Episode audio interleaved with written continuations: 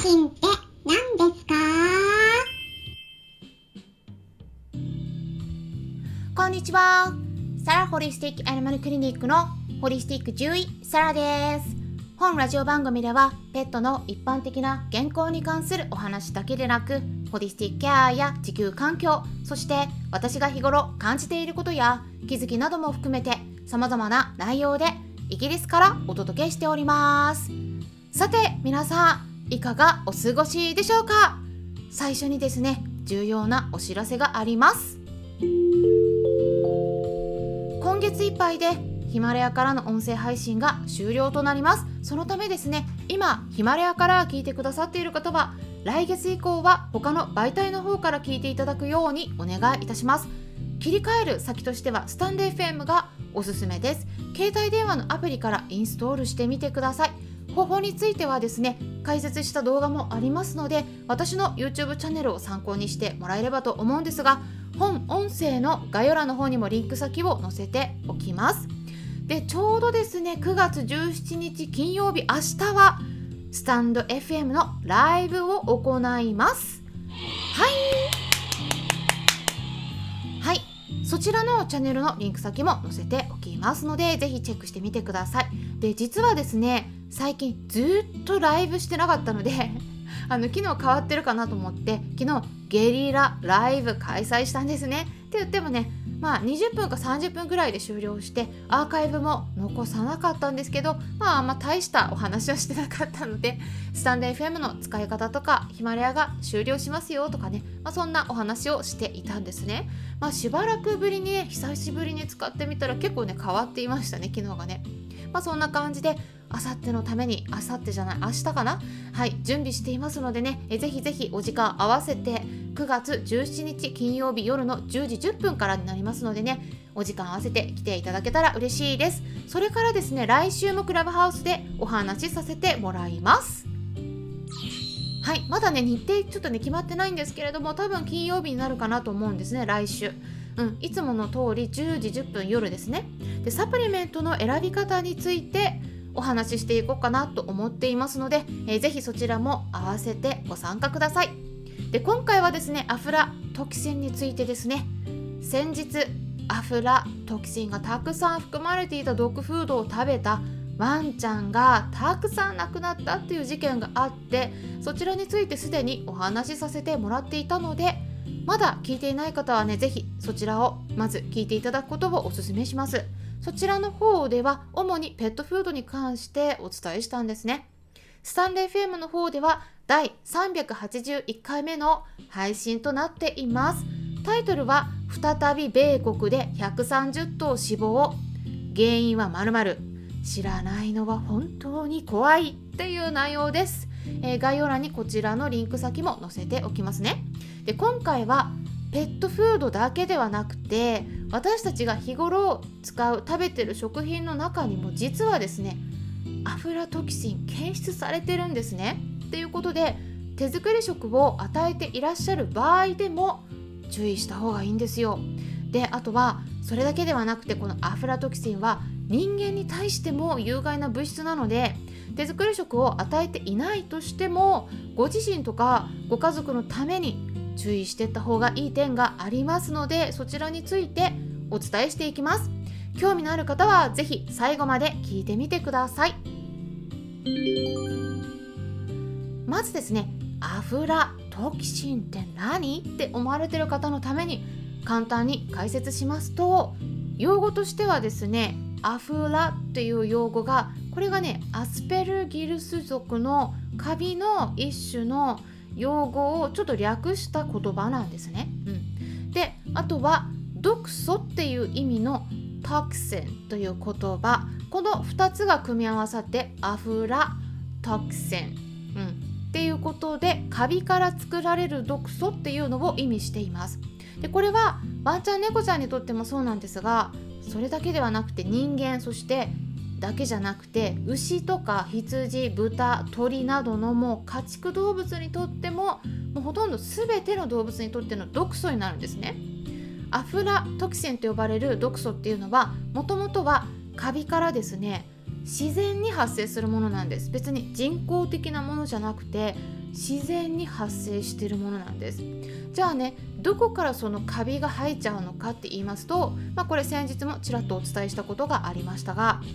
高温多湿の環境ですね。気温が高くて湿度が高い。この環境で特に穀物の中に増えやすい特徴を持っています。穀物っていうのは具体的に言いますと特にコーンとかトウモロコシですね。あとはお米小麦とかです。でその他ですねナッツとかイチジクなどの乾燥食品。あとは香辛料とか低品質な植物油などのそういった原材料の中にも発生しやすいことが分かっているんです。で世界保健機関 WHO の方からも2018年にアフラトキシンに関する情報を公開しているんですね。でそこに記載されていたことなんですけれども世界中で収穫されているそして、えー、それで商品化されているね食材の中にもこのアフラトキシンのせいで毎年廃棄されている作物の量がこれ全体の収穫されている全体の25%も占めてるっていうことなんです。25%がこのアフラトキシンのカビのせいで廃棄されてるんです。いかにこのアフラトキシンが世界中にあって問題を起こしているかが分かるような数字になってると思うんですね。でこれがですね今後増えてくる可能性があるんですね。なぜか言いますとそれは地球の温暖化が起こってきているからです。この辺りは皆さんもなんとなく体感していることだと思うんですが気温が上がるとますますカビが生えやすくなります。なので本当に気をつけた方がいいです。私たち人間の場合ではこのカビ毒アフラトキシンにあたるのは大体が穀物とかナッツがほとんどだと言われているんですがワンちゃん猫ちゃんの場合ではドライフードになります。一つのペットフードとかではなくてこのねカビ毒のせいで亡くなってる子がいろんな商品のリコールで本当にたくさんいるんですね。トウモロコシコーンの問題っていうのは遺伝子組み換えのこともありますけれどもこのカビ毒の問題もかなり根強いです。なかなか解決されないかと思います。うん。ね今カンパネラ来たね。はいお返事したね。うん。今ちょっと私の隣に来ました。でね非常に安いのでねペットフードによく利用されてますけれどもコーンは。カビが発生しやすいので防腐剤も強いものが必要になりますね。うん、だからでも強いものは体に負担かかりますね。じゃあ使わなきゃいいかっていうと使わなきゃ使わないでこのアフラトキシンの問題が出てくるわけなんです。なので基本的に、まあ、特にねアメリカ産の場合コーンが原材料に含まれているフードは気をつけた方がいいよって私はお伝えしています。ねちょっと私の隣に寝 始めましたね、うん、怖いのは少量のねアフラトキシンを長い期間ずっとね与え続けた場合なんですね、うん、強い症状が突然出ないからもうね気づかないんですね誰もね。でもアフラトキシンには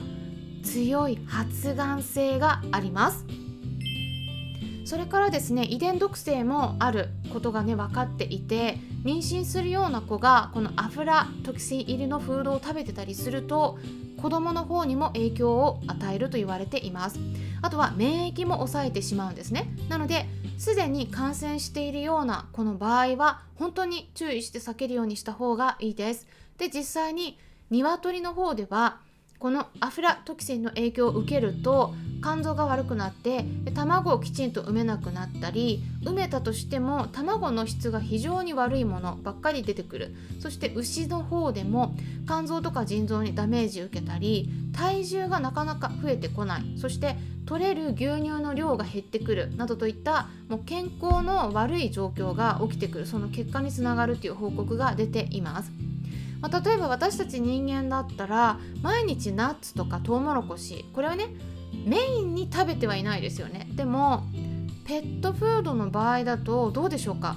トウモロコシとかそういう穀物メインの原料になっていることがよくあるんですね。特にアメリカ産に多い印象がありますけれども日本でもよく利用されている米に発生することもあるので気をつけた方がいいです。例えば私たち人間だったら新鮮なお米を食べてますけれどもそれがね古いお米をペットフードに使われていたとしたらカビが発生していても不思議ではありませんしあとはペットフードを開封してから発生する場合もあるんです、まあ、一旦開封した後はですね湿り気のないような暗くて気温の低い場所冷暗所に保管するのが非常に重要なポイントにもなります。どうやって注意したらいいかって言いますとじゃあね、うん、ペナッツとかドライフードだったら見た目が緑色っぽかったり黒っぽく変色してくるんですね。で食パンもね生えやすいって言われてるので ちょっと緑がかってるようなもの食べちゃダメですよ、うん、その場合は全部捨てるっていう風にね言われています。全部捨てた方がいいよって、うん、でもペットフードねちょっと難しいですね、うん、ただフードでもちょっとね一部白っぽくなってきたりすることがあるので変色したりそういったものが見られた場合は賞味期限内であったとしてもフードはねもう全部捨てた方がいいです。あのカビってね目に見えない小さな根を張ってるんですね。なのでなんかね異常が一つあったらフード全体に行き渡っていると考えた方がいいです。あとはですね一度開封したら1ヶ月を超えて続けないようにしましょう。与え続けないように。特に添加物があまり入っていないようなフードを選んでる場合は余計に危険だったりする場合もあります。だから1ヶ月以内に使い切るようにしてください。体に大きな異常を出さないレベルでゆっくりゆっくり体を蝕んでいってある時突然がんになっていることが発覚する。こんなこと本当によくあります。アフラトキシン発がん物質です。今ね特にドライフードで多く問題が起きていますのでフード選びは本当に慎重にするようにしていってください。ということで今回アフラトキシンについてお話ししました。それではまたお会いしましょう。ホリスティック獣医サラでした。